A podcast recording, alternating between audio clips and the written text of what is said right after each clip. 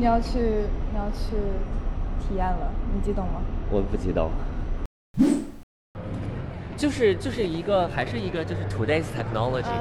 然后 glimpse into the future 嗯的感觉，就是你觉得它所有东西，如果再过十年，嗯十年都不用，再过五年，对对，所有东西会更好一步的话，因为它现在就是你多少还是能看出来，怎么说呢？就是它是一块屏幕，啊啊知道吗？就是它，你多少，他他说就再像素就没有什么，你多少能看出来，它是一个，就跟你这种看这种的，嗯，就那这种的真正外面是不太一样的。你开心吗？我、还行，嗯挺开心的。你录像了吗？录了一些。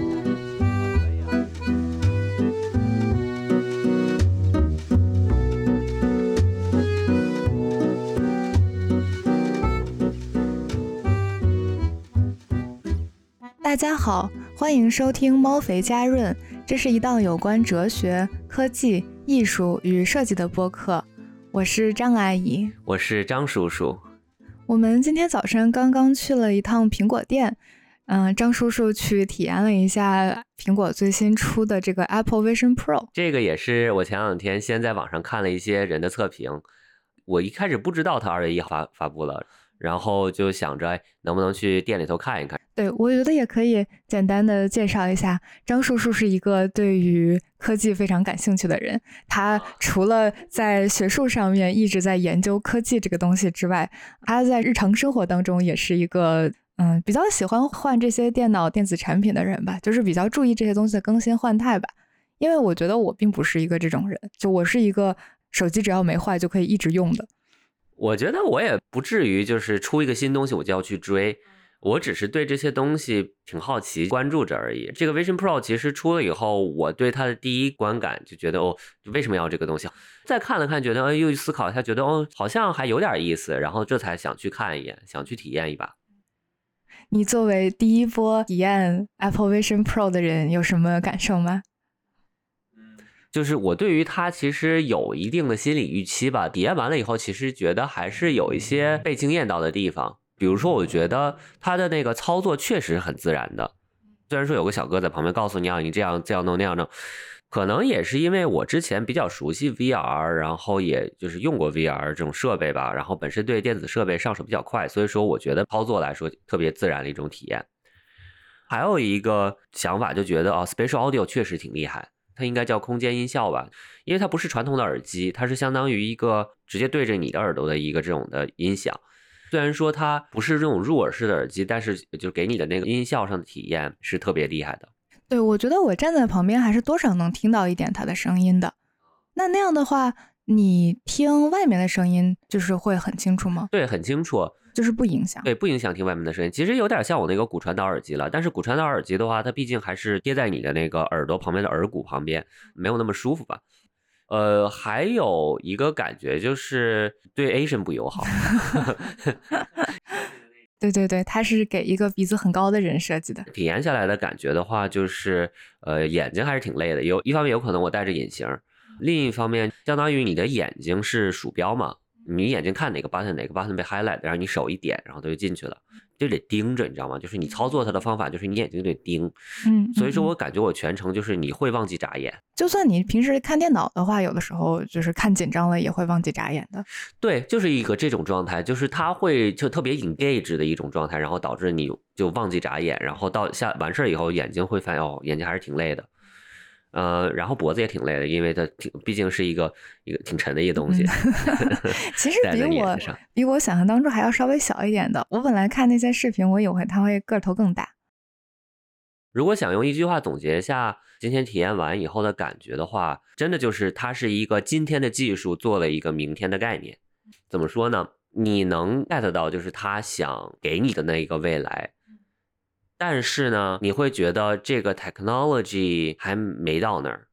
就我会觉得，就可能再过五年、十年以后，这个更成熟了以后，我会觉得哦，它确实是一个很厉害的东西。但是现在也不是说现在不厉害了，就是现在它会给你厉害的感觉，然后还是挺大一个东西照在你脸上，就是那种未来感还没到，我觉得，就是它给你的一个 glimpse into the future 的一种感觉。就简单来介绍一下 Vision Pro 这个本身的技术吧。咱们也不是专门搞技术这种播客，就而且就是相关的视频，其实网上已经很多了。但是我这一块的话，可能是在我们的角度上谈一下我们对于这个技术的理解吧。在苹果的这个网站上面，它介绍 Vision Pro 的话，他说它是第一个空间计算设备，就是 Spatial Computing。它其实说到底还是一台电脑嘛，嗯，只不过你跟这个电脑交互的方式是用你的眼睛、双手和语音。就是它的这个标语就是说，哦，Apple Vision Pro 将带我们进入空间计算时代。那就是什么是那个空间计算呢？我在我理解的话，就空间计算其实它还是一个 Human Computer Interaction 人机交互领域这个领域的一个概念。比如说玩游戏的那个手柄啊，Xbox 手柄、PS 手柄啊，或者说鼠标、键盘，这些都是你跟电脑去交互的一些设备嘛。这种人机交互里面一个比较革命性的东西，就是发明了窗口，就是 Windows 这些窗口。这个东西其实以前是没有的嘛。如果你用过那种的，就是 DOS 那种的系统的话，你得一行一行命令去打。所以说，曾经的电脑它是 one dimensional 的，或者说它是一个这平面的一个 dimension。它是一种 linear 的过程，只能一行代码一行代码的往下走嘛。由于你发明了窗口这个东西，导致你的屏幕从一个二维的空间变成了一个三维的空间，增加了一个维度。这个窗口可以挡住下一个窗口，它有了一个深度。对我还没想过这个东西，它也是需要被发明出来的。每天日常用文，你觉得站在我们现在这个角度的话，它是一个太过于自然的过程了。对，呃，所谓空间计算，就是把交互这件事儿。从屏幕中解放出来，啊，人机交互可以发生在任何时空以及任何尺寸，这是就是一个维维维基百科对于这个这个什么的定义就是这样，空间计算就是这样，就是说，呃，我们以后的人机交互可以不单单发生在这个屏幕上，通过你的键盘鼠标这样的，它可以发生在任何时任何时空下，啊，任何空间以及任何尺寸，啊，苹果的官网上它介绍这个东西的时候。它没说它是一个 VR 或者说是一个 AR 设备，它没用这两个词，所以说我们觉得也也可以看到就是苹果的野心吧。我们要搞的是啊 spatial computing，我们要搞的是空间计算。对，可是我的理解是它的技术好像也没有就是什么很革命性的区别吧？它其实只是给了它一个不一样的名字。可以这么理解，呃，而且它官网上写的它是一个 3D 照相机。对，就是技术上面，其实它并没有什么别人没有的，或者说是这种特别革新的内容嘛。对，他不是说它是个 3D 照相机嘛？它这个呃眼镜前面其实是有好几个摄像头的，有 3D 摄像头，然后呢，它就其实在不停的拍摄周围的内容，把周围的内容相当于直播给你了，你是看不到外面的，你其实看的是两块屏幕，只不过屏幕是在现场直播外面的内容。由于这这么搞了以后呢，苹果就可以把自己的 UI 它相当于就 P 上去呗。眼镜的内部其实也有好多这种的传感器，啊，其中一个就是那个 Eye Tracking Sense，看你眼球怎么动的一个这么一个传感器。这样的话，你眼球盯着哪儿看，它都能知道。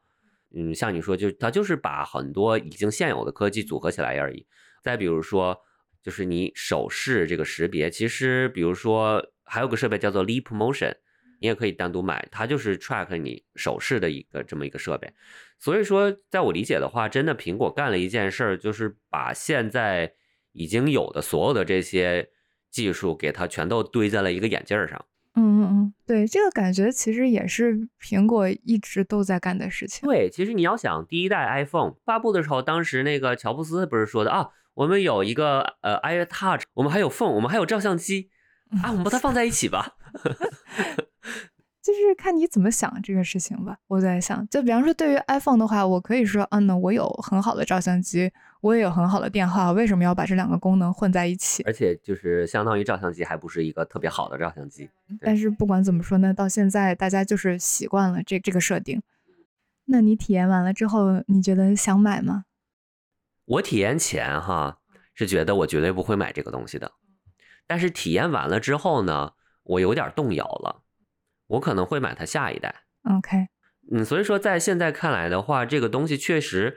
在我看来，它提供的确实是一个不同的交互方式。苹果它也没有在骗你，它就说这就是 spatial computing，我们卖的是一种新的交互方式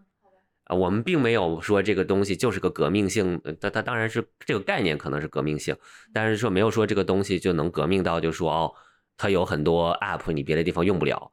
只是你熟悉的一些 App，然后呢，你能换一种方式跟他们去交流。就是我看到的一一个博主，他是一个专门这种报道新科技的一个记者，他就是说他对于这个 Apple Vision Pro 的一个最大的期待吧，就是也许人类将来可以能够完成嗯瞬移 teleportation 这件事情。就是虽然说不是一个真实的就是你的这个身体的这种的瞬移，但是你可以通过两个人在一个这种虚拟的环境里面达到一个这样的效果，就是说你们两个可以不是真的就是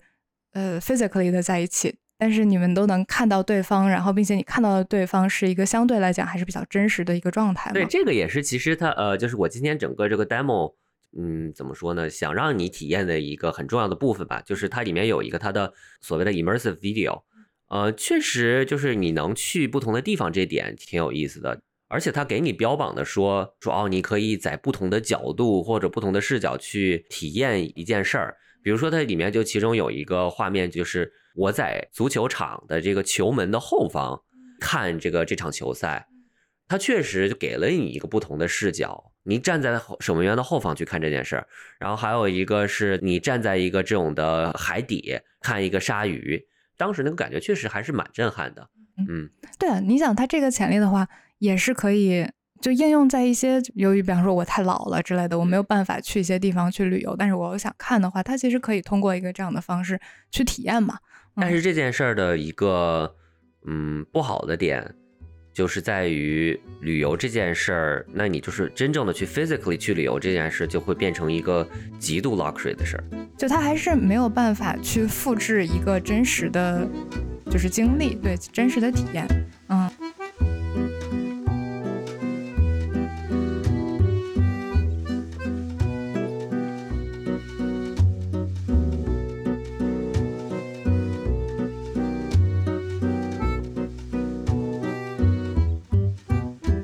那我们下面再讲一讲我们的反思吧，就对对于这个科技本身，因为毕竟这是一个，这不是一个科技测评的一个博客，我们是搞哲学的。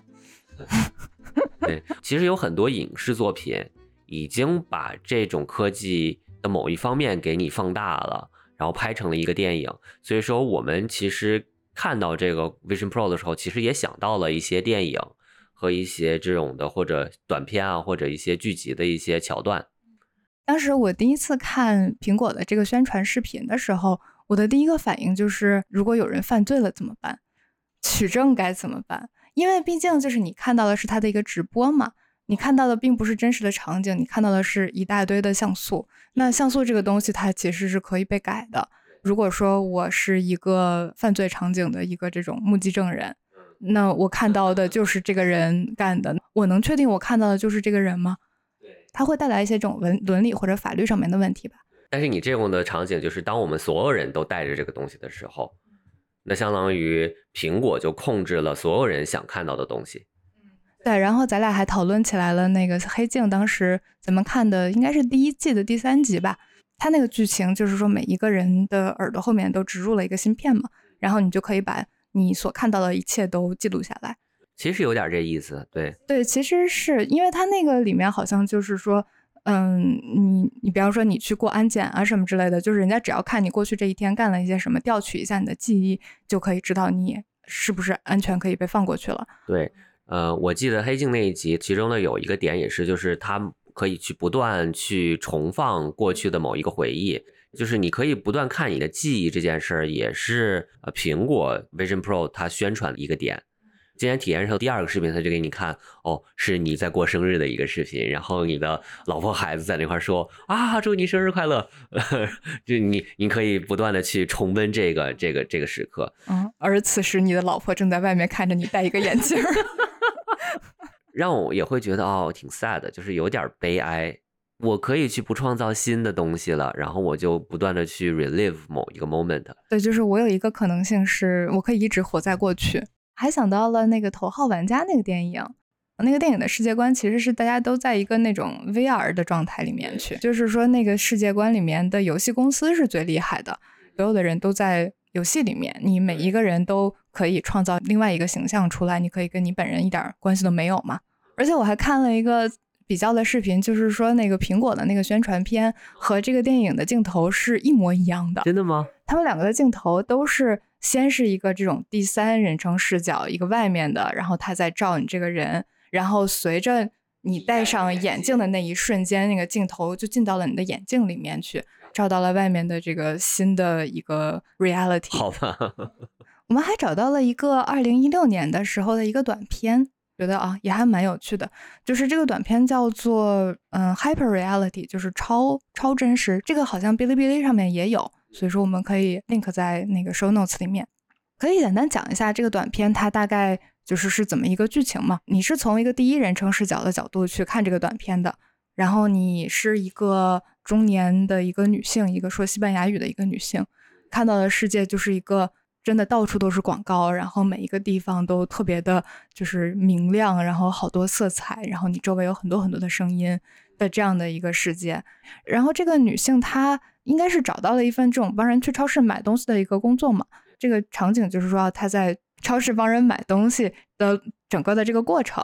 这个过程当中你就看到他到那个超市里面，就是每一个东西拿出来都有一个给他专门给他做的广告，因为。下一个镜头就是他的这个，呃，应该是不知道是不是眼镜了，但是总之就是你看到了他的这个世界出现了一些问题，他就开始看到另外一个人看到的东西。对，其实相当于那个短片就是在给你，呃，怎么说呢，render 了一个这种的 dystopian 这种反乌托邦式的一个这种的场景。当这种呃技术每个人都有的时候，那就每个人都活在一个这种的，我觉得应该叫 mixed reality 吧，就是这种混合现实下。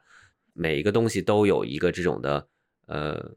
都可以被镶个边儿，可以这么理解，就镶一个这种虚拟的边儿上去。因为那个视频里面就是它还有嘛，就是整整个这个超市的这个空间内，它其实就是一些二维码。但是呢，由于有了这些二维码，所以说你在你眼镜里面看到的就是一些 neon sign 啊，就是一些特别明亮的一些广告啊，一些装饰啊，就这样的。然后还有紧急出口啊，然后一些这种的呃路线啊什么的。对他那个里面会给你指路这一点，我觉得还挺好的。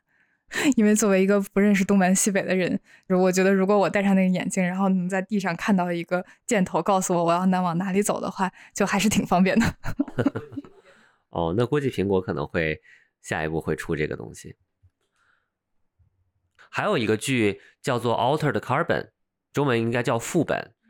它我觉得也讲了一个很类似的一个概念。它那个概念的话，有点类似于《攻壳机动队》，就是你可以把你的意识提取出来，放在任何的身体里。但是就是这些身体其实怎么说呢？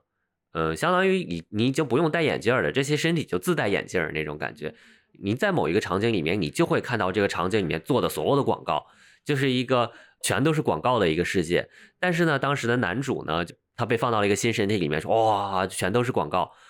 那怎么办呢？然后他就去黑市上好像买了一个芯片吧，那芯片就相当于一个 filter 那种 广告拦截器的一个这种的东西，然后往身上一插，世界一下清净了，有这么一个场景。对，但是就是说，它也其实展现了一个反乌托邦式的未来。当所有人都带这个东西的话，那苹果就会给你投放无数的广告，对吧？对，嗯，因为苹果控制着你能看到什么嘛。嗯就是说了这么多，还有一个就是没有被问的问题，就是我们为什么要空间计算？嗯，对，我们干嘛要干这件事儿？我们为啥要干这干这件事儿？就很多人说法，就啊这样的交互模式更自然，但是这就值得一说了呀。就其实你说，呃，马斯克在干那件事，他在搞脑机交互，他这不前段时间刚刚往某一个人的脑子里面植入了一个芯片，那种是一种更所谓自然的一种。交互模式，当然加引号的自然，至少是更快的一种交互模式吧。就是我们对于人机交互这件事儿有一个执念，交流交互必须更快、更好，延迟更短，就是有一种更高、更快、更强的一种逻辑在，就是一种 technology 本身带给人的一种 progressive，它是一种呃要往前冲的这种概念。就我们不管为啥，我们就搞就完了。就是，就算没有这个需求，我们有发明一个需求卖给你。我们有没有这空间计算需求？我觉得没有。但是呢，我说你有，我卖给你。资本主义逻辑。就如果你要去问，比方说，在一个这种的 tech 公司工作的人，你问他为什么要去做这些事情，为什么要发明这些技术，人们为什么要用这些技术，可能你比较容易得到的答案是为什么不呢？或者说，因为我们可以。这不是答案，不能因为说就是因为我们能。所以说，我们就要干这件事情。真的就是一个这种逻辑，就是哦，因为我能干，并且有一大帮人觉得哦这件事很酷，我们就来干它吧。对对，而且就是你接到了一个叙述叙事的方式吧，就是说哦，它会让你的生活变得更方便，它会让你的生活变得更容易。但是我并不觉得我们现在生活的问题是我需要让它更方便或者更容易。我们面对的是其他的事情。对，嗯，我不需要更方便更容易。嗯嗯嗯嗯。对，我觉得这个也是一个，就比方说现在对于这种 AI，它的叙事也是这样的，就是说，哦，它能够让我们变得更加 intelligent，让我们变得更加的聪明，更加的就是有智慧。但是我们的问题真的不是说，就是人类的问题不是我们笨，嗯，人类的问题不是说因为我们缺少 intelligence。然后才有 对，才有现在的这些 问题的。我们是在对，我我们需要解决其他的事情，嗯。然后还有一个对于就是站在一种后人类主义上的一种思考吧，嗯，我觉得这个空间计算吧，还体现了一种控制，嗯，怎么说呢？我给我给你继续往开展一展哈，就是作为一个人对于身边环境的控制的一种欲望和一种执念。它是对于人类能动性或者 agency 的一种执念吧，这种思考这个问题哈，在它这个宣传片里头是有这么一个 app 叫 mindfulness app，就是一个冥想正念的一个 app。然后我今天也专门试了一下这个 app，因为我觉得这太怎么说呢，太 ironic 了。你呢可以去打开这个 app 呢，然后这 app 在你面前就有一个这种的立体的一个球，呃，随着你的呼吸。变大变小，然后它就通过变大变小，然后告诉你怎么呼吸。某一刻呢，整个你的环境就安静了下来，然后呢，这个球就变得特别大，周围全都是这个叶子，就哇，来到了宇宙当中。然后你冥想吧，这听着挺酷，但是你要细想这件事儿，你会发现这件事儿其实有点变态。我们这个世界已经被信息淹没了，你已经每天二十四小时有不断的信息输入给你。在这样的一种世界里面，讽刺的是什么呢？当你需要去冥想的时候，当你需要去一种安静的时候，你需要更多的信息，把现在已有的信息给它压制下去，然后来创造一个超现实，对吧？就是你在这个所谓的这个正念这个 app 里面，你看到的东西，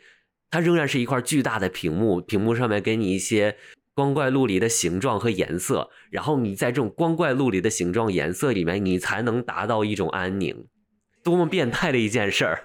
其实就是一个巨大的屏保啊！对，对，对啊，就是就这件事儿，你要细想想的话，就是一个这个，嗯，我觉得 Vision Pro 给人的一种感觉嘛，已经有很多很多信息够你刷的了。Vision Pro 呢，把这个信息相当于增强了一百倍。因为可以在你左边拼一个屏幕，右边拼一个屏幕，你可以既看小红书又看 TikTok，在我的 Vision Pro 里面都可以实现。对，我就想说，它就是它做广告的一点，就是你可以在自己的面前放三个巨大的屏幕。然后我就在想，我为什么需要三个巨大的屏幕在我的眼前呀？我看一个还不够吗？就，嗯。然后再扯回来啊，就是为什么说这件事儿是对于一种控制呢？就是说，呃，空间计算这件事儿会让你周围的环境看起来都受你控制，对吧？就是它让你周围的环境看起来都可以被计算嘛。就是说，他给你宣传的这件事，就是我把这个环境给你反着给你塞到了一个空间里，然后这个环境就变得可以被计算，可以被控制。这样的话，你就有 absolute control。你作为一个人，你对于这个环境，你有绝对的控制权。对，就是我其实一直在试图去理解这个 Vision Pro 这个东西嘛，以及它会造成的一些影响吧。我也看了一些其他人对于这件事情的评论，我觉得我看到的大多数评论，就是或者说大多数对于他嗯持一种比较批判的态度的评论吧，我都不是很满意。他们大多数人其实都引用了一个法国的哲学家。叫做让·鲍德里亚这个人，他提出来了几个概念嘛？其实说这几个概念，你放在现在去理解 Vision Pro 的话，嗯，是可以去理解的。第一个概念，他提出来的就是 simulation 模拟。他的意思就是说，我们现在可能就是生活在一个 simulation 里面，我们生活在一个模拟里面，因为我们现在的社会就是我们在不断的去怎么讲呢？去表现真实的世界，不断的通过各种 media、各种嗯视频啊、电脑啊、新闻啊，我们在不断的去表现这个世界，到了一个就是你已经分不清楚哪些是真实的，哪些是虚幻的的这样的一个程度。就比方说 VR 的话，它其实就是一个 simulation 嘛，分不清楚真实和虚幻。当然就是。我是这几天才刚刚开始研究这个人的，就所以说可能有些地方解释的比较浅啊。再还有一个例子的话，就是这种的社交网络，它也是一个一个 simulation，因为就是相当于我只把我生活当中最好的一面，然后放在网上，就是它在模拟我真实的生活，但是它不是我真实的生活。但是由于就是现在这种对于嗯社交网络非常多的使用，而导致你会对于这个两者之间的界限感到有些模糊。对我大概理解他这个 simulation 的感觉，就是包括你说，嗯，我在 social media 每天 post 我每天吃什么，我就是相当于有一个我的 social media persona，觉得可能他讲的这个 simulation 是讲，就是我在创造这个 social media persona 的同时，我也在反过来创造着我自己。对，但是我觉得他对于这件事情完全是一种批判的态度吧。就是他会认为说，我们作为人类还是先应该去追求一种他所谓的这种真实的嘛。然后他还提出来另外一个概念，叫做 hyperreal，就是超真实。就是说，因为这个真实和虚幻的界限已经非常非常的模糊了，而创造出来了一种就是比真实还要真实的的感觉，它超真实。嗯，怎么讲呢？因为它这种 simulation 已经非常非常过分了，而导致你已经对现在的就是这种真实的生活不满足了。就是你会觉得这个真实的东西它已经不是真实的了，就是你就彻底的去忽了这两个之间的概念嘛，就是真实和虚拟的这种的概念。就是有一种你去看话剧的感觉，就是那些话剧演员必须演的夸张，你才觉得这件事儿是真的。如果这些话剧演员按照我们日常的对话去演，你会觉得这个话剧是假的，有一种这种感觉吗？嗯，对。对我还有一个例子是，前一段时间在国内的时候想去找吃的，去看地图，然后我就突然意识到自己的第一反应不是说，因为当时我其实就在一条就是很繁华的街上，我完全可以在这条街上就随便走嘛，看哪家店人多或者看哪家店我想去我就去了。但是我的第一反应是我要拿出来手机查一下，我当时脑子里面的感觉就是对于我来说，好像比方说一家店在网上我找不到它，它好像就不存在一样。你没有这种感觉吗？对对对，啊，是，对，尤其是当你到了一个可能你没去过的地方的时候，你就是会有这种感觉，就是好像我在网上看到的那个才是真的。哦，对对对对对对，是。大概就是说，这个鲍德里亚他对于的嗯模拟啊和这种 hyperreal 他这些的批判的点吧，其实就是说我们离真实所谓的这种真实的生活越来越遥远了，就导致人类的生活就会变得越来越没有意义。因为它这个所谓的真实和就 simulation，它其实是一个就这个东西和它这这个东西代表的事情的这么一个关系嘛。一个产品和它代表的东西已经完全不一样了嘛。就是说我买一个苹果的产品，我买的其实并不仅仅是这个产品，我买的是它所代表的一种生活方式，可能是啊这种高科技的呀、方便快捷啊、美观啊这样的一个生活方式。所以说，如果我要买一个 Vision Pro，我买的不是 Vision Pro 本身，是一种生活方式，这样生活方式很酷。对，而且包括它 Vision Pro 广告里面展示了哦，一些人用这些办公非常高效的办公，它就是展示了某一个科技公司的 CEO 在一个巨大的办公室里面，左边一屏幕，右边一屏幕，然后还有两个 FaceTime 的人，但是呢，实际上就是你全世界有几个人是这样办公的一种模式，对吧？对，就是有一种我在里面指点江山，就是当然站在别人看的话，就只是一个人，他戴着个眼镜，然后在眼前比比划划，嗯。对，就是我觉得这个是至少我看到的一些对于苹果持这种批判态度的人，他们会引用的这种思考方式嘛。我一方面觉得 OK，我可以我可以理解，但是另外一方面又觉得嗯，好像我不太满意这个这种理解方式。为什么呢？不满意的地方，就是因为我觉得他还是把人，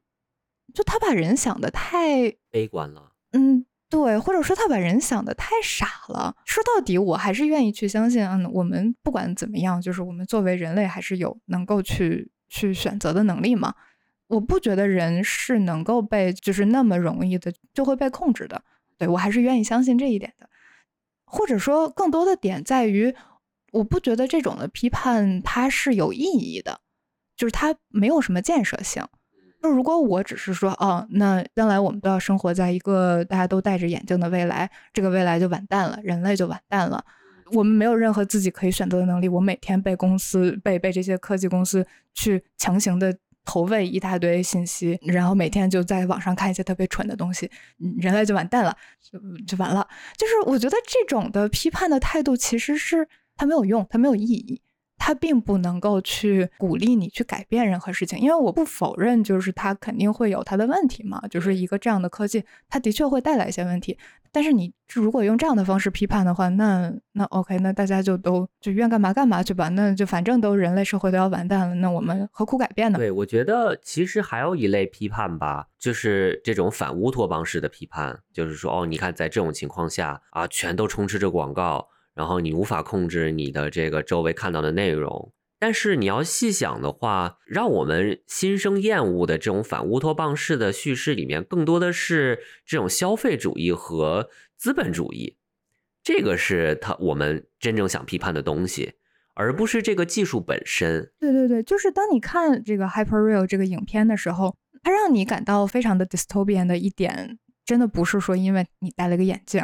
而是说你要生活在一个充斥着广告、特别聒噪的一个世界里面。虽然说我们现在也多少是这样的，嗯，对对，那倒是。我还想说，就是咱们两个对于一种新的科技的态度嘛，就是说，我觉得咱俩的态度也不是就我们要拒绝它，或者说是我们认为它会呃给人类社会带来灾难之类的这样的态度。我觉得咱俩对于这件事情还是比较开放的一种态度嘛。而且我觉得就是这么说吧，就是。他们这种反乌托邦式，或者说是认为呃科技会带来灾难这种的，它的底层逻辑跟那些认为科技会让生活更美好的人是一样的，都是 technological determinism，呃，应该叫技术决定主义吧，就认为技术会改变生活，只不过一个是改变的更好，一个是变得更坏，它的底层逻辑是一样的。这件事儿其实在这个 STS 这个学科叫 Science Technology Society，或者叫做科学技术与社会，这是一个巨大的领域。这个领域在七七八十年代已经已经把这个技术决定论已经去怎么说批判过一遍了。就是说，你这种说的感觉，技术它自己就有一个主观能动性似的，技术就能让我们人改变，但实际上不是这样的。就是作为社会，我们可以去改变技术的。他们七八十年代已经说过这件事，相当于。然后还有一类对于 Vision Pro 的这个批判，好像是建立在一种 nostalgia，就是一种对于过去的情怀。就我今天刚看到一个 meme，左边是三千五，你买一个 Vision Pro，然后你戴上以后，你可以去体验自然；右面呢是三千五，你可以买一棵树种在你的后院儿，就是做这种做比较嘛。嗯，啊，就是一个 simulation 和一个 real。对这类的批判呢，就是总有一种这种的怀旧感。觉得旧时的生活是好的，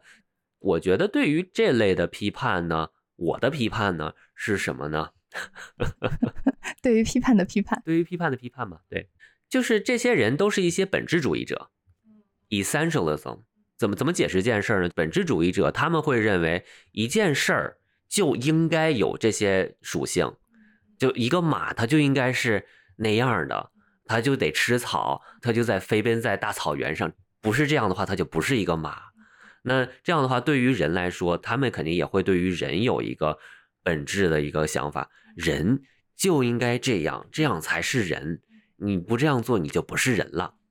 再往下说细说话，就是男人就应该这样，女人就应该这样，都是本质主义，对吧？那其实对一个东西是啥样，就有一种执念嘛。你要细想海德格尔的话，他其实也是个本质主义者啊。他当时。那篇文章就是对于现代现代技术的问题，他有一篇非常就有名的文章，呃，它里面就是对比了古代的希腊的 techne 就技术技艺和现在现代技术的区别，然后他也是往回找，往那种古早的一去找，就认为古时候是好的啊，技术就应该是这样的，人人就应该是这样的，人和技术的关系就应该是这样的，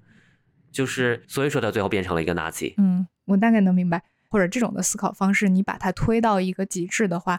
就可能是一个纳粹的思想，一种这种的民粹主义，就是说啊，那我们一个民族就应该是这样的，呃，就人人类就应该是这样的。嗯嗯嗯，对，因为你一旦有了这种什么东西就应该是什么样，也就意味着有一个这个东西不应该是什么样的这样的一个思思想，那它也就会出现了这种高下之分，就是所谓的这种高下之分嘛。这个是对的，那个是错的，错的就是坏的、差的，错的就是差的不应该存在的，那就是那接下来的下一步就很危险了。但是往往就是能说出来这些这些话的人，他们都是既得利益者，对吧？嗯就是我认为生活就应该这样，我们不应该每个人都去戴 Vision Pro。我觉得我现在生活挺好，是因为你现在的生活很好，嗯嗯嗯，对 对吧？对吧？是就是他们需要去 perpetuate 或者需要去维持目前的对于他们有利的一套系统，或者再拔高点的话，就是他们需要维持一种对他们有利的认知论或者本体论，对吧？就是我认为，呃，技术不能是这样，技术应该是那样。因为那样的技术可能给你就带不来好处，然后就会产生另一种就是一种救世主情节似的，就是别人都得像我这样才是对的嘛。嗯嗯嗯，对，我觉得这个也是我看到的很多对于 Vision Pro 的就批评吧，就点它就在于说，嗯，它能够让人更容易的去逃避到一个这种所谓虚拟的世界里面去嘛。就因为你就随时我只要把这个东西打开，我就可以进去了。这种的批评其实。就也很常见嘛，因为现在的话，对于我们这种的社交网络呀，什么抖音啊、TikTok 呀，就是也都是这一类的批评。可是你要反过来想的话，嗯，虽然说这么想可能稍微有点就是理想主义了吧，但是要反过来想的话，我们为什么不能够去创造一个不需要去逃避的世界呢？就是我们有能力去创造一个不需要让那么多人去选择一个这种逃避的方式去生活的一个世界。所以说我后来也找到了一个我觉得我比较喜欢的一个人对于这种科技的态度吧。这个人他叫做 Legacy Russell，就是他是二零二零年的时候写了一本书叫做 Glitch Feminism。这个 glitch 的话就是这种电子产品的 glitch 嘛，嗯，电子产品的出现了一个某个小故障，对对对，那种故障，对，嗯，就是还有一个翻译可以管它叫翻译成毛刺儿，毛刺儿，就是毛刺儿女性主义，毛刺儿女性主义，嗯，好。就是我很喜欢这个人他的一些理论，嗯，就首先他是一个黑人女性，她主要是一个策展人，然后他也是一个做做这种艺术批评的人，他就在讲，就是说他作为一个黑人女性，从小在纽约长大，他其实在这种虚拟的这种网络当中，体会到了一定程度上的自由和安全感，对，和对对对，我觉得是和安全感，因为。就当时嘛，九十年代的时候有这种聊天室这种东西，他就说啊，他在聊天室里面，他可以是任何人，他说自己是谁，他就是谁。因为你要联想到他的身份的话，就是可能他的确作为一个黑人，就是他的真实生活其实是会给造成一些这种孤单的感受的嘛。但是他反而在这种网上体会到了自由，然后并且找到了一个自己的自己的圈子。嗯，我觉得也可以就是稍微解释一下。就他所谓的这种 glitch feminism，怎么种毛刺儿毛刺儿女性主义到底指的是什么意思嘛？就是他首先用了 glitch 这个词，glitch 的话就是那我们也解释了是在这种的嗯电脑系统里面一个错误，一个不应该出现的东西。他把这个概念引申出来嘛？那在我们现在的这个社会当中，其实对于这些边缘的人来说，比方说黑人啊、性少数的人啊、女性啊。它可能都会被当成一个这种社会的结构里面的不应该存在的东西，不应该存在的人。那其实也就是联系到，就是咱们刚才说的这个既得利益者们，他们想维持一套对于他们有利的一套系统，在这套系统里面，非既得利益者这些少数群体变成了一个错误的存在。你要不然就是把他们全部干掉，要不然就是把他们同化成我们。所以说。这个 Legacy Russell 他想要去鼓励的一件事情，就是我们要去拥抱这种 glitch，就是我们要去，我就是一个 glitch，那又怎么样呢？在这个毛刺儿当中，在这个 glitch 当中，我们是可以寻找到一定程度上的自由的。他这本书其实管自己叫一个 manifesto，他叫一个宣言嘛，所以说他写的非常的就是有煽动性，对，有鸡血，给人打鸡血。对，就是它里面又提到了很多例子，他就说，那当你在用电脑的时候，你遇到了一个 glitch。你的行为就会是啊，我要站起来活动活动，我要去喝杯喝点水，我要去打破这个电脑给我的一个这种的系统。所以说他的理念就是，那我们就要去成为这些 glitch，去打破这种现在的系统给你造成的一些就是压迫吧。我觉得我的问题其实。随着这些科技产品变得越来越复杂，然后这些这种的电子的系统，或者说这种电子系统所创造出来的社会系统变得越来越完善吧，中间你能 glitch 的空间还有多大？我们现在现在去 glitch 它的这个空间有多大？我们现在去打破它的空间有多大？就比方说 Apple Vision Pro 这个的话，那我中间有多少程度是我可以去自由的使用它的？就是不按照它所规定的方式去使用它的，它能不能给我们带来一定的自由？对，就是说，一方面我觉得 OK，我可以理解，就是很多人对于这个东西它的批评嘛，它可以是一个用来控制人的工具，但是它也可以不是，因为毕竟我们现在在一个这个科技比较初期的阶段，我们还不知道将来会是什么样。那既然我们不知道，为什么我们不能去把它变成一个呃我们想要的样子呢？对，其实我觉得是这么一个问题。我觉得聊到这儿可以再提另一个概念，就是 techno diversity 这个概念，是一个叫做许玉的一个呃香港的哲学家他提出的一个概念，叫做技术多样性吧，可以这么去理解。他当时举了个例子嘛，就是说，当你把杀虫剂作为农业生产里一个唯一的手段，就是杀害虫的唯一的手段的时候，你在干这件事的同时。你也去去消灭了其他的呃技术手段，就是在发明杀虫剂之前，其实大家有一些其他的手段去呃管理害虫，比如说你呃不同的作物种在一起，呃有一些植物种在边缘上，就可以把害虫给它呃赶走，对，因为可能害虫不喜欢这种味道。但是当你把杀虫剂作为唯一手段的时候，那其他的手手段也就没了，相当于其他的技术也就没了，就是一种多样性的消失。对吧？就是他认为，就是在干一件事的时候，有其实是有很多不同的手段的，有很多多样性的。但是当我们认为这是唯一手段的时候，其他多样性就没了。其实我觉得这个可以拿过来理解 Vision Pro 这件事儿，怎么理解呢？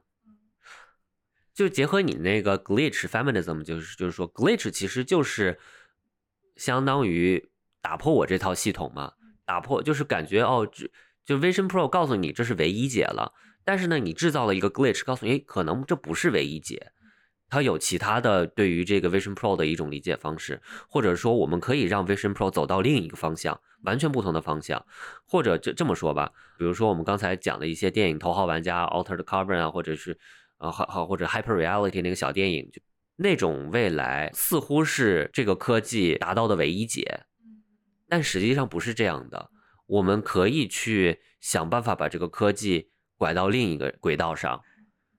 嗯，大概也是就是前前些年吧，就是人们对于社交网络有着比较多的批评嘛。其中有一本书叫做《Alone Together》，一个女的人类学家，她做了很多的调查和访问嘛。嗯，她访问的结果就是说这些。电子产品这些社交网络中网上的交流，让人们只去表现一个被编辑过的自己，就失去了自己的真实的身份，导致人们变得越来越孤单，越来越寂寞了。Legacy Russell 对于这个结论的一个批评，就是说他采访的对象其实是一个一些比较单一的呃群体嘛。大多数都是这些中产的白人，但是他作为一个少数的人群，他其实还是能够在这些就是网上的这种空间体会到一些自由的嘛。他举的很多例子基本上都是这种黑人或者是亚裔女性他们做的一些艺术，他们很多人可能会创造出来一个这种 alter ego，会创造出来一个另外的一个身份。他的点就在于说，比方说假设我是一个可能生活当中感到有一些受到一些压迫或者受到一些这种的限制的这样的一个存在的话，那。我在网上去创造了一个非常自由、非常外放的一个人格。其实随着时间的推移，这两个是会融合到一起的。它不是一个只会达到这种孤单寂寞的一个结果，它可以是一个好的结果。它这种的边界不那么明显，状它其实是可以有其其他的结果的。嗯，所以说我现在就对于凯瑟琳海耶斯，呃，我们怎么成为后人类这本书的作者，他当时的一个什么呢？论点就是说。他对于这种 virtuality 这种虚拟有一个论述，我现在好像才嗯真正的理解这个概念，就是当你说的这种的，在虚拟环境中创造了一个人格，这个人格同时变成了真实的人格，这时候我们就变成了后人类。其实我觉得也是又扯到了一个人人本主义和后人类主义的一个不同的地方嘛。就是他们说虚拟的 identity 或者是用这种的虚拟的一个人格，不是真实的人格这件事儿，其实就是一个非常人本主义的一个看法。那就是对于人还是有一个执念吧。但是其实对于很多人来说，可能网上的那部分也是他真实的自我。我的点就在于，我们为什么要把所谓的虚拟和所谓的现实分得这么开？你可以去不把它当成所谓这种的真的假的这样的一个区别来看。对对对，而且也就是有三个概念，就是虚拟和现实和真实，就是现实和真实其实是有区别的。有些东西是现实的，但是它未必是真实的，对吧？所以说，但是有些东西是虚拟的，它就未必是假的。就是说我还是觉得我们的想法并不是说 Vision Pro 坏，或者说是 Vision Pro 好，它就是未来，因为这个事情就没有这么简单。但是我觉得更多的想说，我们现在在一一个新科技的刚开始的这个阶段，所以说我们还有能力去把它变成一个我们想要的样子。我特别喜欢你刚才说的一个点，就是说。啊，这种虚拟世界成了很多人呃去逃避的一种方式。我们的解决方案不应该是说把这个虚拟世界给它拿掉，而是应该去问我们怎么就不能创造一个让人不愿意去逃避的真实世界？这个我其实是很喜欢的。但是说我也觉得咱俩能可能听起来特别理想主义的讨论这些事儿吧，也是说，就是毕竟咱们还有 privilege 吧。对，还是有很多特权的。我们现在在反思自己，对，反思自己的这些观点到底都是哪儿来的？对于这种自己观点反思，肯定也会有人说：“你天天说后人类，后人类，呃，那你也是个人啊。”嗯，你这些话都是从一个人的口中说出来的。就是去探索什么是人吧，就是对于人的理解没有那么的僵硬，我们可以探索很多东西。技术本身就是人的一部分。你否定一个技术或者否定科技这件事儿的时候，你就是在否定人啊。当一些人去否定某一个技术的时候，其实他更多是在否定什么是真正的人。作为人，他就是在跟技术不断的去共同的进化的。我们都是跟着一个技术不断的去进化出来的。我们今之所以是今天的自己，那是跟我们周围的这些技术都有关系。对，当然说就是我们所谓的这个 techno diversity，或者说技术的多样性，指的并不是说我们将来有微软公司和苹果公司和等等一类大的公司，然后他们来掌控不同的技术，这就叫多样性了。对，这不是多样性，真正的多样性是一种 local 的感觉。当啊每个人都可以定义他心中的这个呃所谓的空间计算是什么的时候，这才是真正的所谓的 techno diversity。所以说，我们应该怎么样把今天的技术往那个方向去 push？技术应该属于人民。嗯嗯，好吧。然后我可以来占星师附体一下，就 因为去研究了一下 Apple Vision Pro 它发布的时间嘛，它第一个官宣的片子是在二零二三年的六月五号发布出来的，它真正开始卖吧是二零二四年的二月二号。我还看了一下这两天的星象，因为不太清楚它这个具体的时间啊，所以说太详细的看不了。但是 这两天它其实都是就是冥王星在水瓶座的零度，什么意思？就是冥王星进入到了水瓶座，对，它在零度那个位置。那之前是，那它就又回去了。对，就是因为每一个行星它会来回走嘛，就它不是说直线的行动。当你研究历史的时候，其实会去看这种一次轮回比较长的这种的星吧，比方说冥王星啊、天王星、海王星啊。那我们现在看的就是冥王星，冥王星大概转一圈，就是它要走过十二个星座，大概一共要两百来年。它在每一个星座待的时间都不是很一样，但是你如果结合历史来看的话，就是我现在就只是给你结论了啊，就是如果你结合历史来看的话，它每换一次星座，其实都可以把它理解成我们的社会翻到了下一个篇章这样的一个意思，因为它每一每一个就是待的时间都比较久嘛，就比方说这一次的话，它在水瓶座大概会待二十二十年左右，还是二十一年，我不太记得了。因为你要去研究星座，或者说你想要去预测未来的话，你首先要看过去发生了一些什么事情嘛。所以说，如果你要去看以前冥王星在水瓶座的时候，我们的人类历史都发生了一些什么事情的话，其实它都是伴随着一些科技上面的新的变革的。就比方说，我我具体的其实不是很记得，但是好像印刷术大概是这个时候发明的。嗯，然后还有火药武器也是这个时候发明的。所以说，其实你可以把它这两个都理解成是科技的一个全新的变革嘛。人类历史就由于有了印刷术，由于有了火药，发生了一些不一样的事情。那这回既然是也是冥王星进到了水瓶座，而且要在这里待二十年的话，我们也可以把它理解成，就是那这一次社会的变革是伴随着这种 AR、VR 对人工智能这一些回来发展的。那就是未来未来这二十年就是是一个机遇。对，未来这二十年是这样的，而且我觉得。或者说，我比较有希望的一点吧，就是一方面，我也觉得说咱们刚才聊的可能稍微有点理想主义，但是另外一方面的话，如果你去看星座，就是他之前在在摩羯座嘛，摩羯座它其实代表的是这种权威和这种已经形成的结构、已经形成的系统，然后水瓶座它代表的就是去你要去打破这些系统，你要去发明新的系统。它这个水瓶座代表的就是这些事情，就怎么讲呢？如果你要结合星座来一起看的话，我还是有一些，我还是有一定希望的。就是，对，我不觉得说这个我们就一定会发展成就是像我们每天充斥着广告的的一个这样的未来。就我们今天做的这期讨论的内容，可能一个月以后或者两个月以后再翻回来看的话，就就觉得很幼稚。因为真的是基于我们现在对于这个科技的理解做的一些事情，但是我觉得也挺有意思的，就是我们就也可以就把它当成一些对于未来的预测吧。我们回来以后看看，我们再过二十年以后回来听一听还准不准？嗯嗯嗯，对，这期播客是一个 time capsule，这期播客是一个时间胶囊。嗯，那那我们就结束了。欢迎收听猫肥家润，这是一档有关哲学、科技、艺术与设计的播客。我是张阿姨，我是张叔叔，大家再见。再见。我是十七。